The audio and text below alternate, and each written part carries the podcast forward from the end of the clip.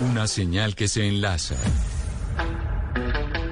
Regiones conectadas a través de un dial.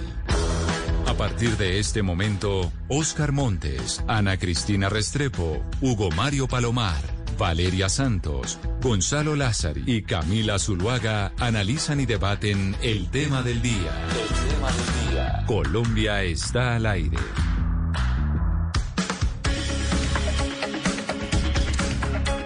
A las 12 del día, 15 minutos. A ustedes muchas gracias por seguir conectados con nosotros aquí en Mañanas Blue cuando Colombia está al aire y también aprovechamos para saludar a quienes nos ven a través de Noticias Caracol Ahora, el primer canal digital de noticias de Colombia. Y nuestro tema del día pues tiene que ver con el tema de las últimas dos semanas, el paro nacional. El mundo nos está mirando. Lo que está pasando en Colombia está siendo titular y portada en los principales medios de comunicación del país y de de hecho, Ana Cristina, si empezamos a hacer un recorrido por lo que han publicado los medios internacionales acerca de lo que está pasando en Colombia, hoy hubo un artículo muy duro y fuerte en el Washington Post. Sí, así es, Camila. Además está en la homepage. Eh, The Washington Post titula hoy Killed by Police in Colombia, asesinado por un policía en Colombia, y es el análisis de cuatro videos que muestran eh, cómo cuatro personas son eh, asesinadas por la policía por abuso de fuerza policial. Se trata de los videos de la muerte de, Santiago Andrés Murillo en Ibagué, de Brian Fernando Niño en Madrid, Cundinamarca, en Joan Nicolás García en Cali y Marcelo Arguedo en Cali también. Entonces hacen ese análisis, pero eso no es todo, Camila. Si nosotros miramos hacia atrás, precisamente en el mes de mayo, el periódico británico The Guardian eh, no solamente ha estado reportando con uh, George Parkin Daniels, que él ha, estado pendiente de, todos los hechos en Cali, ellos estuvieron pidiendo videos, hicieron una, una convocatoria abierta en redes sociales para que distintos protestantes mandaran sus videos en que se reflejara el abuso policial. Y así podríamos seguir, por ejemplo, eh, BBC World, cuando uno se pone a mirar eh, los reportes, Manuel Rueda de BBC, él, por ejemplo, dice a los protestantes colombianos, dicen no tenemos más miedo. Entonces, solo una serie de reportes en que se muestra, no solamente se dice que hay abuso policial, sino que se muestran evidencias, inclusive hay advertencias de lo fuerte que pueden ser los videos de esos abusos policiales. Por supuesto, todo esto soportado por cifras no de ONG, sino por cifras oficiales. Pues se habla, eh, digamos, del el civil, eh, del policía muerto, de 14 civiles muertos, citan Defensoría y distintas fuentes oficiales. Entonces, no es solamente, digamos, como, como se ha hecho querer ver que se que citan solamente ONGs. No, no es así, es ONGs, pero también fuentes oficiales. Y de hecho, una de las razones por las cuales, entre otras cosas, eh, muchas, hay, hubo un cambio de canciller y ahora tenemos a la vicepresidenta Marta Lucía Ramírez en el Ministerio de Relaciones Exteriores, es por la imagen que está teniendo Colombia a nivel internacional y un poco el letargo en el que vivió el Ministerio de Relaciones Exteriores, que dejó que pues la imagen de Colombia en, eh, en el mundo fuera pues la que se está viendo en publicaciones internacionales como la que usted nos acaba de explicar y de leer Hemos decidido hoy, por eso, llamar a colegas, a corresponsales de medios de otras partes del planeta para ver cómo están viendo al país y por qué incluso dentro de las manifestaciones eh, pues se avala más el trabajo de aquellos reporteros internacionales que de los propios periodistas colombianos. Y quiero iniciar por saludar a Ramón Campos. Él es periodista y productor de Vice News. Ramón, bienvenido. Gracias por acompañarnos hoy aquí en Mañanas Blue. Yo tengo creo que a Ramón muteado, porque yo lo veo a través de nuestro Facebook Live, lo veo a través eh, de la pantalla, pero no lo estoy escuchando. ¿Me oyen ahí? Ahora sí lo escucho, Ramón, bienvenido. Ya, ya.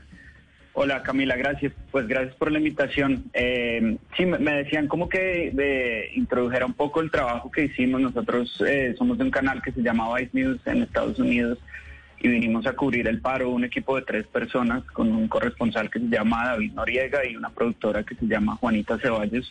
Tuvimos ocho días en la zona del valle, pues en Cali, en Buga eh, y alrededores, en las carreteras, y cubrimos pues el tema de los bloqueos, eh, el tema de las marchas, las protestas, hablamos con alguna gente del gobierno también, eh, y la idea pues es sacar un reportaje que va a salir eh, la semana entrante, el lunes, en televisión en Estados Unidos y en redes también. Eh, y si yo le... Y si yo le pregunto, Ramón, yo no quiero que usted se vaya a chiviar su propio reportaje, ni mucho menos, pero Ana Cristina nos hacía un recorrido sobre la prensa internacional, pero la visión o el prisma con el cual se va a publicar ese trabajo eh, en la, la próxima semana en Estados Unidos sobre la situación del paro nacional en Colombia es cuál? Pues digamos que nosotros tratamos de hacer eh, un periodismo bastante cercano a la gente. Eh, hablamos con, con, la gente que está en las calles, estuvimos en los bloqueos con los jóvenes eh, y también tratamos de hacer, digamos, un tema balanceado. Entrevistamos a un alto funcionario del gobierno que, pues no les voy a decir todavía, ya lo verán, pero alguien que tiene una versión, pues digamos, totalmente encontrada a lo que se dice en las calles, ¿no? entonces, pues digamos que hacemos un contraste bueno, pero lo que vimos en las calles es pues mucha gente cansada de la situación, que no le sirven eh, las soluciones que está dando el gobierno. Eh, y nos encontramos como un tema preocupante en términos del, del, cubrimiento. La gente no confía en los, en los medios locales, en RCN y Caracol y la gente estaba como muy contenta de ver periodistas internacionales que llegaran a cubrir los bloqueos, las marchas. Eh. Y precisamente, precisamente Ramón, ahí es donde quiero que quiero eh, detenerme y es cuál es y por eso le preguntaba el prisma, ¿por qué se ve distinto desde un medio internacional la situación eh, del paro en, en Colombia que desde un medio local, por ejemplo? Pues digamos que yo no me, no me voy a poner a comentar el cubrimiento que hacen, que hacen los canales y las radios colombianas porque creo que no es mi lugar, pero la gente digamos que definitivamente sí confía más en los medios internacionales hoy en día. Y nos encontramos con una situación un poco preocupante, por ejemplo, en Buga, gente de comunicaciones del ejército y de la policía interfiriendo en la labor del, de los medios internacionales, gente que se aproximaba a nosotros y nos decía que por qué solo estamos filmando lo que está haciendo el SMART, que por qué no filmamos a los vándalos tirando piedras, que cosa que también lo hacemos, pero en ese momento pues específicamente no lo estábamos haciendo.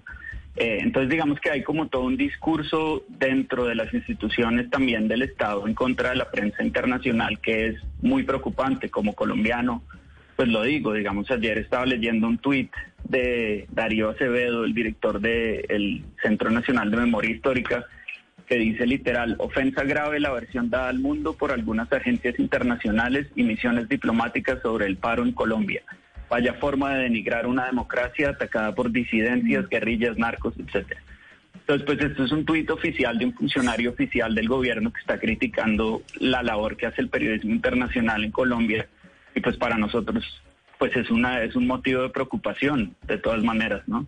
Sí, Ramón, claro, usted nos cita un, pues, nos cita un ejemplo de una persona que quiere cambiar la historia de Colombia desde el Centro de Memoria Histórica, pues también quiere cambiar la coyuntura. Yo le quiero preguntar eh, sobre algo de la mirada que tienen los medios internacionales sobre la actualidad de hoy.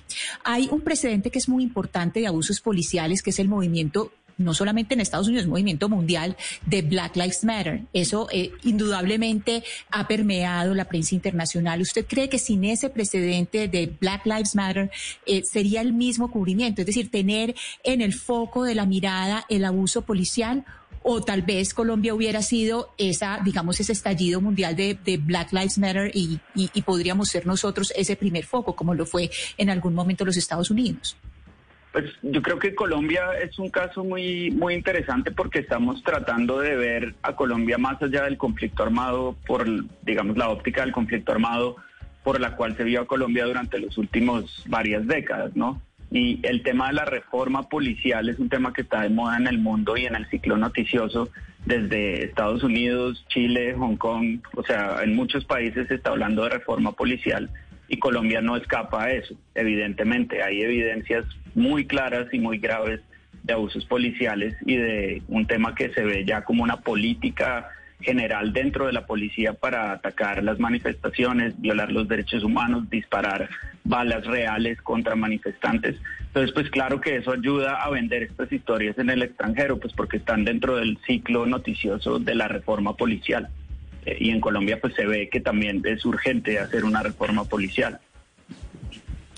Ramón, hemos visto eh, algunas quejas no solamente por parte del gobierno, sino de medios de comunicación nacionales acerca de la forma como la prensa internacional está cubriendo lo que ocurre en Colombia. Dicen que básicamente solamente lo que usted decía, se enfocan en un lado de la historia, que no entienden la complejidad, que no entienden lo que está en riesgo, que simplemente lo hacen desde una perspectiva, etcétera. ¿Usted por qué cree que hay esa diferencia entre el cubrimiento nacional e internacional? Y se lo pregunto porque, pues, parte de la crítica se basa y se fundamenta en que los medios nacionales eh, sienten de pronto que tienen una responsabilidad de cuidar la institucionalidad, que a los medios internacionales de pronto eso no les importa, que al final está mucho en juego, que Colombia es un país complejo, que hay grupos armados ilegales, que hay infiltraciones en las protestas y que está el futuro del país en juego en este momento y que la prensa internacional de pronto no está entendiendo la fragilidad del país y simplemente se están enfocando en ciertos abusos de la policía.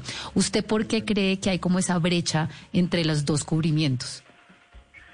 Pues yo creo que para empezar hay que hacer énfasis en que los equipos de medios internacionales no siempre son de gente extranjera, ¿no? Yo soy colombiano, eh, el equipo con el que yo trabajo en Vice News es colombiano, aunque vivimos en Estados Unidos. Eh, no sé, el corresponsal de BBC es colombiano, la gente que está en Al Jazeera hay un colombiano, o todo, casi todos los medios internacionales que están en Colombia entienden muy bien la situación, digamos que no es un tema como de que se haga un parachute periodismo y que lleguemos nosotros a ver cómo todo está mal acá. Eh, la gente que trata estos temas los estudia bastante y, estamos muy al eh, corriente de lo que pasa en Colombia, entonces creo que por ese lado no es. Pero digamos que si no tenemos, digamos, algunas ataduras que tienen los periodistas que están en medios eh, nacionales como RCN y Caracol, empezando por la pauta, creo que eso no se puede, digamos, uno no puede mirar para otro lado quién pauta en esos medios y quién dicta las líneas editoriales. Y eso es un debate pues que pasa en todos los países del mundo, ¿no?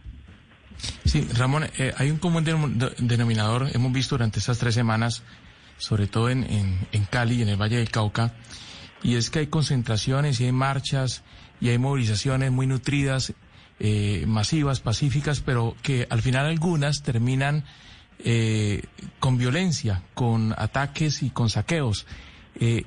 ¿Qué es lo que pasa, Ramón? Usted que estuvo en el corazón de las marchas y las movilizaciones, ¿qué es lo que pasa? ¿Por qué eh, aparecen esos personajes eh, desdibujando la, movilización social, la protesta social que en principio es pacífica? Pues yo creo que hay un, hay un tema ahí claro que es que los bloqueos tienen la misión, digamos, de llamar la atención y de, y de pues como la palabra lo dice, de bloquear el flujo de, de tráfico que hay en las zonas. La gente, para llamar la atención, no solo de los medios, sino del gobierno, de las autoridades, sale a bloquear las calles. Eso es un método de protesta que se ve en cualquier parte del mundo también.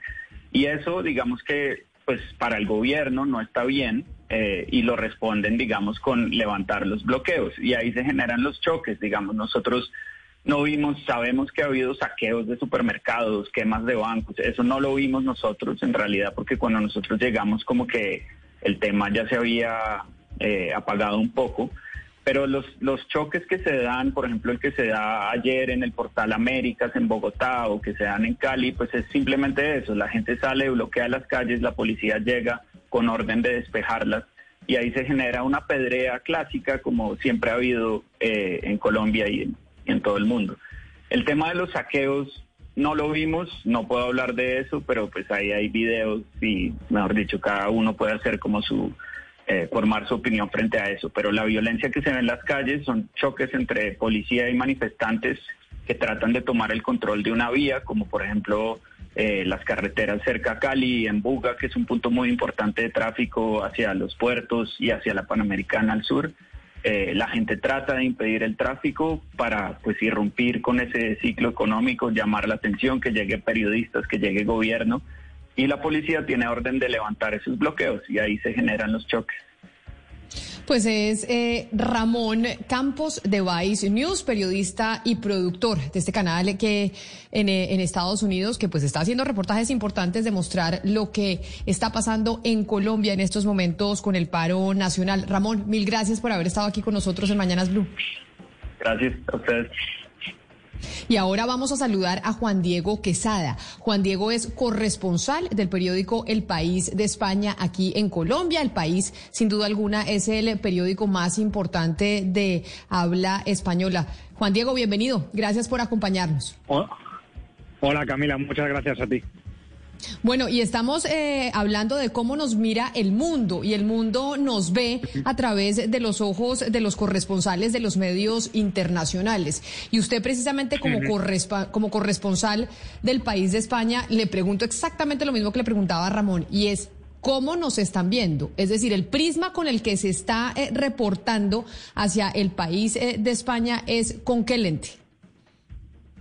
Bueno, al principio se veía como un paro normal, que tampoco llamaba mucho la atención, que sí paralizaba un país y ponía en duda la reforma fiscal que se iba a hacer y ese cubrimiento lo hicimos al principio y eso no estaba llamando tanto la atención, ¿no? Pero de repente eh, las, las muertes de, de, manifestantes, algunas muy obvias, hemos visto como lo que hablabais del Washington Post, que han publicado esos vídeos, bueno, que ya estaban rodando también por redes sociales, los que claramente se ve a, policías disparar a manifestantes, eso ha alarmado mucho, ha creado una gran eh, expectación.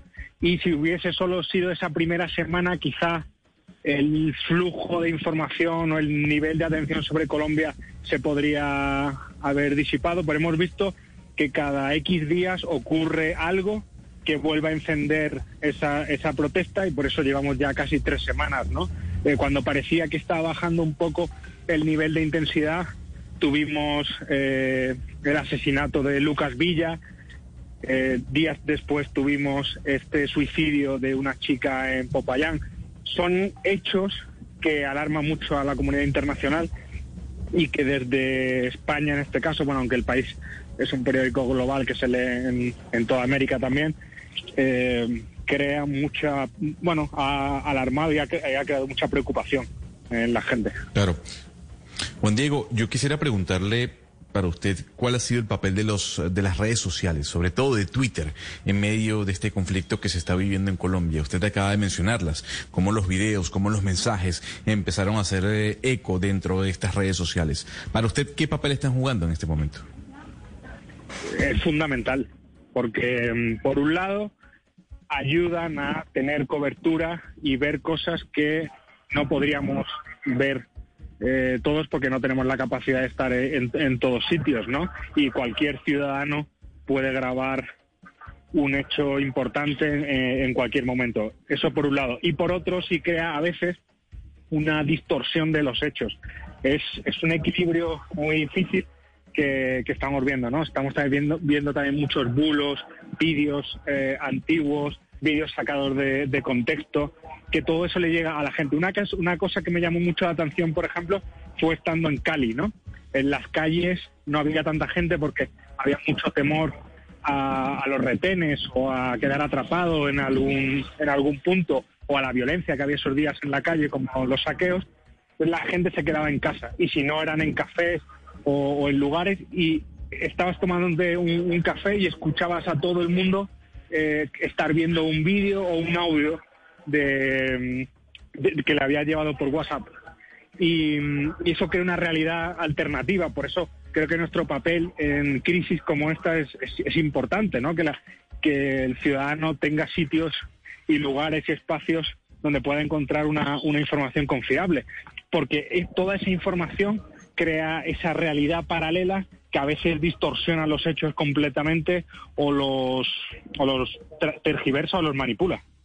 Juan Diego, hay algo eh, muy interesante ahorita, pues Ramón Campos de, de nos hablaba pues de la reforma policial, que digamos es un tema que se trata en todo el mundo, y uno, y uno ve trinar a los distintos funcionarios del gobierno actual y hacen ver la protesta pública, la protesta pacífica y la protesta pública como si fuera de marcianos, como si eso no ocurriera en otros países del mundo. Yo le quiero preguntar a usted, Juan Diego, en el manejo de la protesta, cuál es la diferencia entre lo que se ve en Colombia y lo que se ve en países como, eh, digamos, eh, Francia o, España. ¿Cuál es esa diferencia esencial en el manejo de la protesta pública? ¿Por parte de las autoridades? Sí, sí, sí, por parte de las autoridades. Sí. Bueno, siempre ese, ese reflejo de criminalizar la protesta siempre lo tiene cualquier gobierno cuando se protesta en su contra, porque es una forma de deslegitimarla.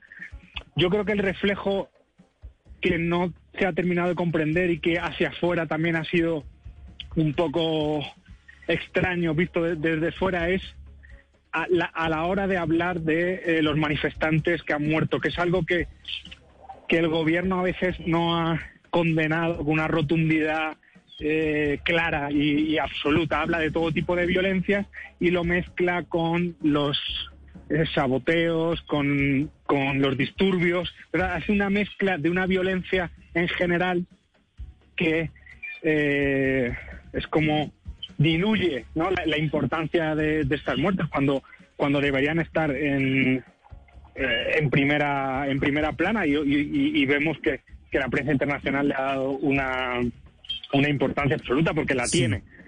Eh, después que, que, el, Sí, perdona, dime. No, pero, pero Juan Diego, a propósito de eso, es muy importante que conozcamos cómo es la relación de ustedes, de la prensa internacional, con las fuentes oficiales. Es decir, la fuente oficial casi siempre se queja en estos casos de que está siendo malinterpretada, de que no la están, no, que no están entendiendo la situación cuando se refieren a la prensa extranjera. ¿Cómo es la relación de ustedes con la fuente oficial, con el SMAT, con la, con la, con la policía, con el ejército, con el gobierno? ¿O a ustedes esa fuente oficial realmente poco le interesa? No, no, sí nos interesa, evidentemente. Nosotros, por ejemplo, fuimos de los primeros a entrevistar al general Vargas y, tenemos contacto directo con ellos todo el rato. Y es verdad que a ellos no les entusiasma la cobertura ni la forma en la que, en la que estamos publicando las noticias, pero creo que estamos intentando hacer nuestro trabajo. Siempre, evidentemente, a, cualquier gobierno, no a este, que se publique algo que no que no le favorece. Bueno, eso es un reflejo político en general, ¿no? Siempre que publican algo que no favorece a alguien, bueno, pues no, no, le, no le agrada. Conmigo te digo, personalmente no he, bueno, he comentado algo que a ellos no les gusta, pero no tengo unas reacciones agresivas ni, ni, de, ni de ruptura de la comunicación. Pero Juan Diego, al menos, Juan Diego, pero sobre, sobre esas relaciones con, con las instituciones y digamos con los representantes de las instituciones en los países, centrémonos en el caso de Colombia, ¿usted cree que hay un trato distinto y una relación diferente entre el, eh, por ejemplo, en este caso, el general del ejército y el periodista internacional y el general del ejército y el periodista local? ¿Usted cree que hay una diferencia de trato y de manejo entre las partes por el hecho de que uno es extranjero y el otro no? Pues la verdad es que no puedo responderte a eso porque es que eh, no sé cuál es el trato que tienen con la prensa nacional. Además, yo llegué hace un hace cinco semanas, o sea, cambiamos de corresponsal hace cinco semanas, entonces llevo muy poco tiempo eh, y no y debido a toda esta crisis que hemos tenido que en las que hemos tenido que involucrarnos tanto, no he tenido tanto contacto con prensa nacional, la verdad. Sí. Juan Diego, usted estuvo en, los bloqueos, ha estado en las protestas, ha estado en Cali, ha dialogado seguramente con, con los jóvenes de, la llamada primera línea, ¿verdad? Sí, correcto. Eh, esos jóvenes que, que, la mayoría cubren su rostro con capuchas, ¿qué, están pensando realmente? ¿Usted qué ha logrado establecer? Todos son reflexivos, todos tienen un mismo propósito, son propósitos distintos, algunos son manipulados. ¿Qué, qué, qué, qué, qué logra usted establecer de lo que pasa por la cabeza de esos jóvenes? Creo que hay un poco de todo lo que dices. O sea, todo eso dentro de una coctelera da un resultado eh, difícil de, de, marcar. Y ese es uno de los problemas que tiene el gobierno a la hora de, de intentar apagar esta, esta protesta. Y es que tiene muchas cabezas, tiene muchas sensibilidades, eh, tiene multitud de, de, problemas que tiene que, que, atender. ¿no? Y estos jóvenes, por ejemplo, de primera línea, veías que eran chicos con mucha rabia, eh, que se sienten eh, de segunda eh, en, su, en su propio país, que se sienten olvidados, abandonados, sin trabajo, sin estudios, sin un futuro claro. Y esto, en cierto modo, les, les, les está dando una oportunidad para enseñarse al mundo, para tener un objetivo, para tener algo en lo que, en lo que creer y mi sensación es que estaban dispuestos a todo. Eh, charlando en Puerto, Puerto Resistencia, en Cali, todos tenían un discurso muy frontal, muy seguro, de que estaban dispuestos a permanecer el tiempo que hiciese falta y enfrentarse a las autoridades como fuera, incluso sacrificando su, su vida. Es verdad que las revoluciones siempre se ha hecho con sacrificios de la juventud, ¿no? Cualquiera a, a lo largo de la historia, pero en el año en el que estamos, en el tiempo en el que estamos, este discurso parece más a veces del pasado, ¿no? Pero aquí lo, aquí lo tenemos, aquí lo, lo estamos viendo y es, y es un problema entre el gobierno y la juventud y entre la juventud y la policía, entre los que hay una desconfianza mutua absoluta. Eso también me llamó mucho la atención hablando con ellos, que es una relación tormentosa, eh, de encontronazos, eh, de, siempre estar sospechando eh, los unos de los otros. No sé cómo, cómo esa brecha lo, se va a solucionar institucionalmente, porque es algo muy grave. Al final es la policía que tiene que defender y ocuparse de sus ciudadanos, ¿no? Y que una parte de esos ciudadanos lo, los perciban como peligrosos es algo, es algo muy grave es Juan Diego Quesada, corresponsal del diario El País de España en Colombia. Juan Diego, gracias por haberse sumado a esta mesa en donde queremos hablar de cómo nos está viendo el mundo en medio de esta situación de paro nacional. Feliz día. Igualmente. Adiós.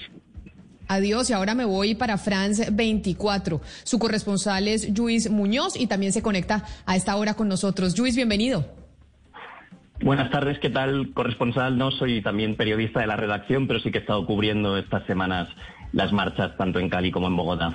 ¿Qué tal? Bueno, entonces hagamos, hagamos la diferencia. Si usted, si usted no es corresponsal, entonces usted hace parte de la oficina que tiene France 24 en la redacción aquí en Colombia. Exactamente, sí, sí.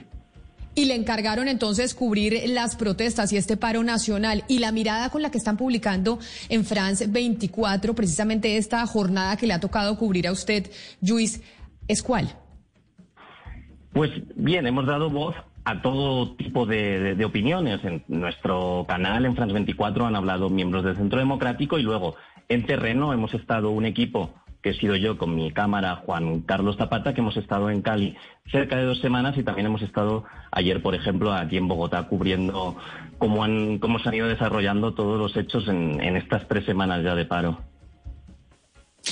Luis, hay como una sensación, por ejemplo, sobre todo en los caleños, las personas que viven en Cali, que no están inmersas en las protestas, pero que están tratando de salir a trabajar y vivir una vida normal, de que el cubrimiento que le están haciendo los medios internacionales a lo que ocurre en Colombia, pues no es fidedigno en la medida en que no están teniendo en cuenta que de pronto Cali fue una ciudad que estuvo sitiada, casi secuestrada, donde no dejaban que entraran alimentos, donde había toda una mezcla de grupos al margen de la ley con manifestantes pacíficos, eh, que era un cóctel de temas y que ellos sentían que internacionalmente solamente estaban enfocándose en las protestas, en, en los abusos de las autoridades y los abusos de la policía. ¿Usted por qué cree que hay esa sensación dentro de los caleños? Creo que es Sí que son opiniones que están bastante divididas dentro de Cali y lo notamos cuando estuvimos allí. Por nuestra parte, en France 24 dimos voz a todo el mundo. Estuvimos en primera línea con los chicos de Portada del Mar, por ejemplo. También estuvimos con la Minga, estuvimos con el alcalde, pero también estuvimos haciendo dos eh, reportajes de desabastecimiento. Uno al primer día de llegar, que nosotros llegamos el sábado 1 de mayo, pues el, domingo 2 de mayo estuvimos en Portada del Mar también, que había el ejército, se empezaban a ver las primeras colas. También fuimos después a una plaza de mercado, allí en Santa Elena, donde también hablamos con los tenderos, hablamos sobre la escasez. O sea que creo que también todas las partes se quedan un poco en ese sentido con, con, lo que más les afecta, pero por nuestra parte, este cubrimiento internacional hemos intentado dar voz a todas las partes y mostrar lo que estaba pasando en Cali en ese caso. Luis, ustedes de alguna manera, eh, France 24, han encontrado algún tipo de obstáculos o de problemas para eh, transmitir o para comunicar, para acceder a las fuentes, bien sea obstáculos por parte del sector oficial o eh, bien puede ser obstáculos por, por infiltrados en las marchas de cualquier tipo. Y no solamente en la realidad, sino también en lo virtual, si ustedes han sufrido también ataques virtuales dentro de esta coyuntura. Pues fue cambiando la sensación. Los primeros días en Cali estaba difícil ser periodista internacional o nacional. Había mucha desconfianza por parte de los manifestantes que estaban allí presentes. Eh, y había que ir con mucho cuidado a la hora de hablar, a la hora de grabar, porque además en un equipo televisivo es más complicado al ir con la cámara y exponerte más. Del punto de vista oficial también fue evolucionando y al principio costaba más hablar con fuentes institucionales, también creo que eran momentos muy complicados para la alcaldía en este caso, y al final lo que quiere decir en el cubrimiento en Cali, los chicos de primera línea te buscaban cuando al principio no querían que grabases ni que aparecieses. Y lo mismo pasó a un nivel institucional, que finalmente en uno de los últimos días que estuvimos allá pudimos hablar también con el alcalde Jorge Iván Ospina. Luis, yo quisiera saber su opinión sobre los actos vandálicos. Hemos hablado aquí de eh, tal vez la actuación de la policía, hemos hablado de la actuación de las fuerzas militares, pero también hay que hablar de la actuación de algunos vándalos dentro de las protestas. Hay una realidad, y es que en las protestas puede haber infiltrados o no que hacen desmanes, que destruyen eh, obras públicas. ¿Eso es así? ¿Usted lo puede confirmar? Nosotros solo vivimos en las dos semanas un peaje, digamos, de estos ilegales y fue el día que entramos en el aeropuerto, que nos costó ocho horas, y fue a las cuatro de la mañana entrando cinco personas en un taxi. Entonces, es lo único que hemos visto en ese sentido. También sí que es verdad que luego se han visto los vídeos, como comentaba el compañero Juan Diego Quesada, ¿no? Y se han visto las evidencias y los testimonios de las personas.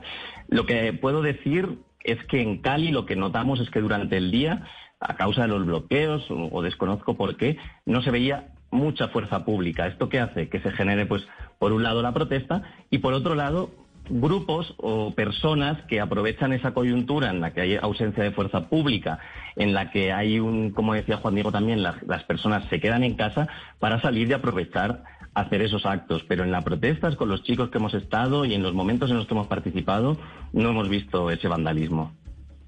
Sí, escuchábamos al señor Ramón Campos al comienzo de esta charla y él decía que muchos de los de las personas que participan en el paro, especialmente en Cali, se sienten más más a gusto con la prensa extranjera que con la prensa nacional.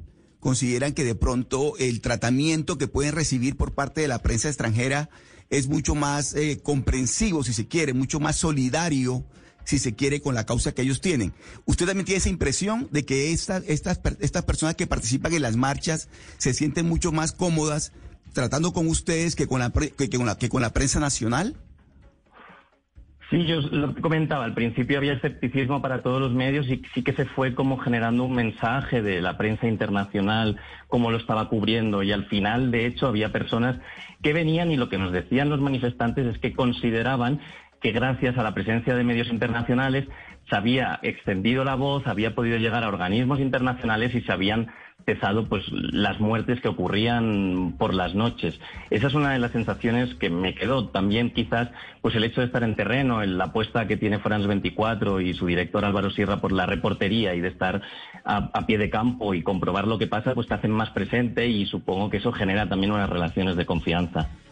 Claro, pero Luis, ustedes que son eh, una cadena internacional, se han dado cuenta que este fenómeno de la desconfianza en los medios locales no ha sido exclusivo de Colombia. Cuando sucedieron las manifestaciones en Ecuador pasaba exactamente igual. En Venezuela sucede, sucede en otros países en donde, digamos, hay un enfrentamiento incluso entre las fuerzas políticas y los medios eh, de comunicación porque los ven eh, como enemigos. ¿Esto no hace parte un poco del fenómeno que están enfrentando los medios en el mundo?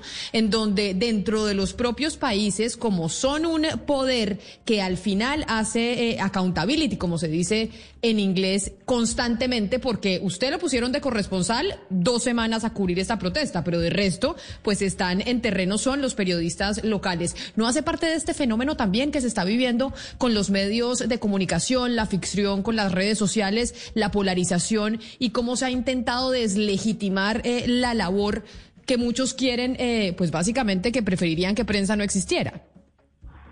Sí, totalmente. Y no solo en América Latina, también pues en España, yo soy de Cataluña, también hubo unas protestas durante unos años.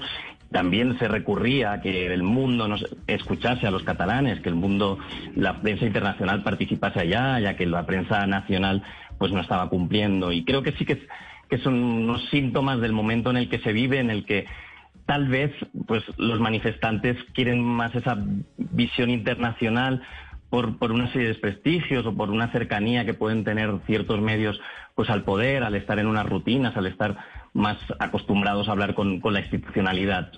Creo que sí que puede ser un, acertado tu, tu diagnóstico. Pues es Luis Muñoz, corresponsal en, por estas semanas del paro de France 24, pero que hace parte de la redacción de este medio internacional. Luis, mil gracias por haber estado aquí con nosotros en Mañanas Blue. Gracias a vosotros, un placer.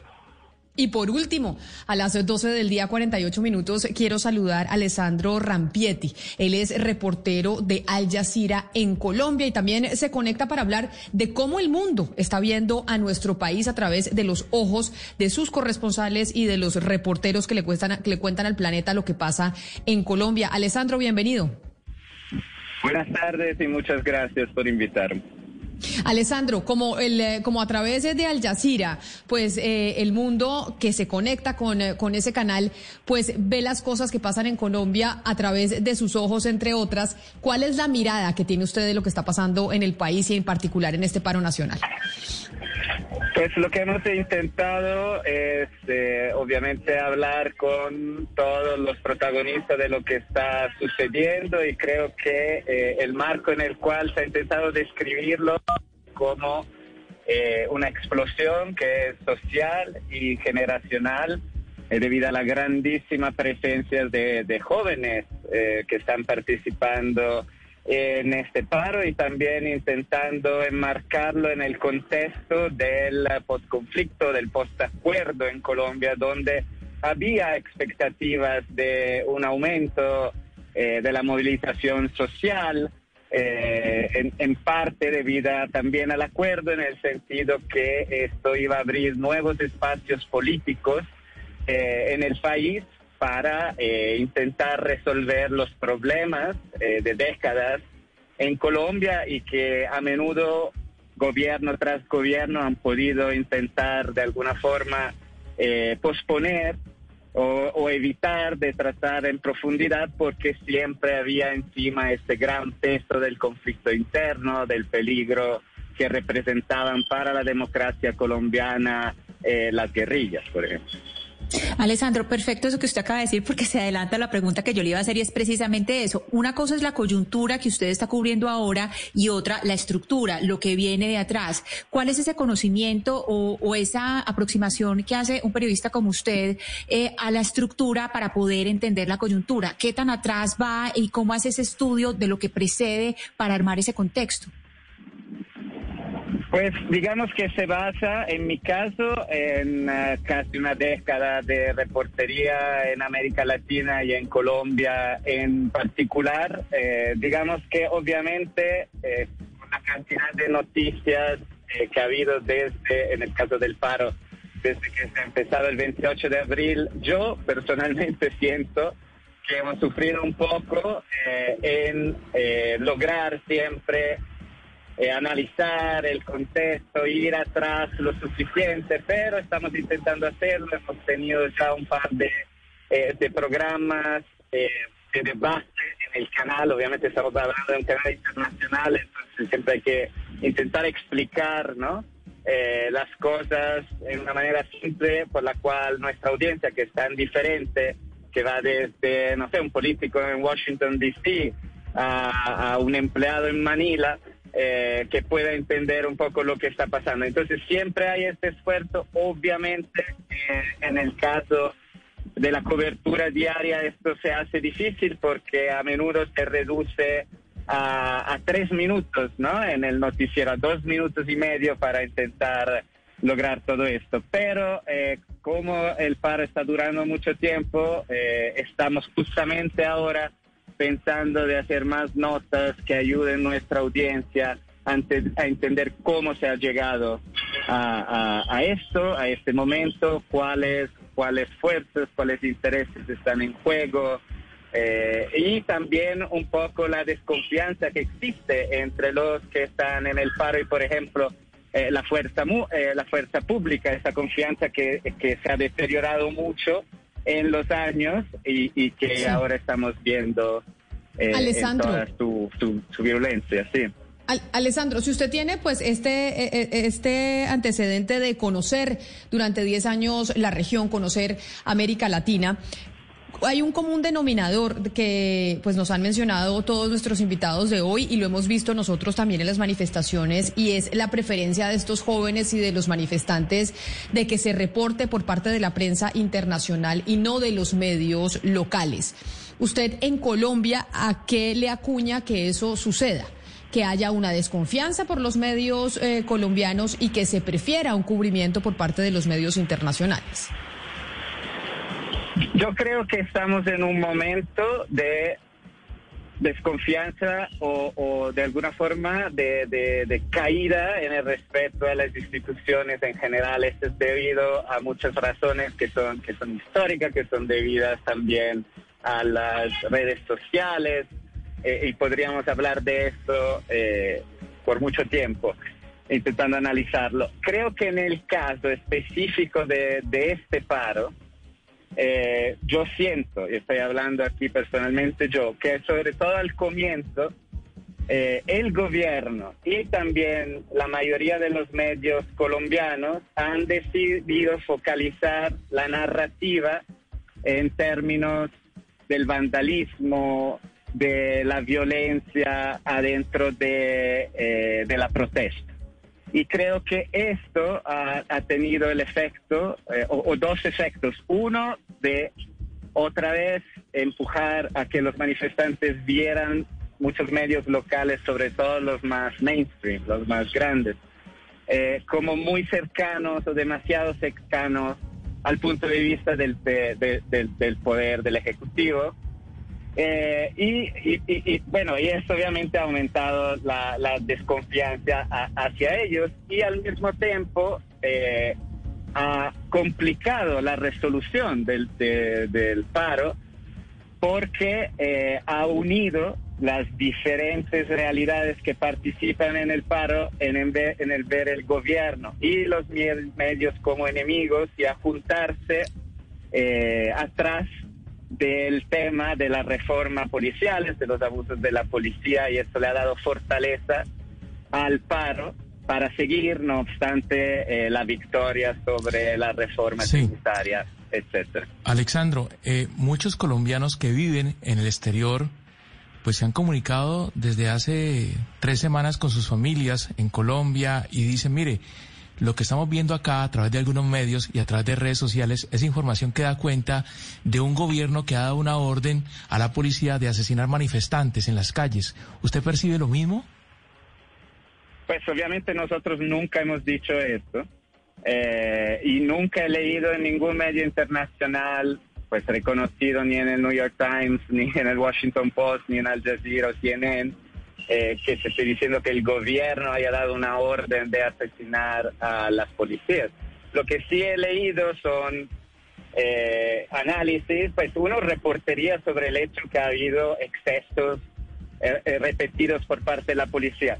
Ah, creo que hay que verlo desde este punto de vista. Digamos que por ahora, pues no hay claridad sobre cuántos muertos y homicidios, pero digamos que hay indicios serios sobre 15 posibles homicidios en menos de un mes de parte de la policía adentro de un paro, en su mayoría eh, pacífico.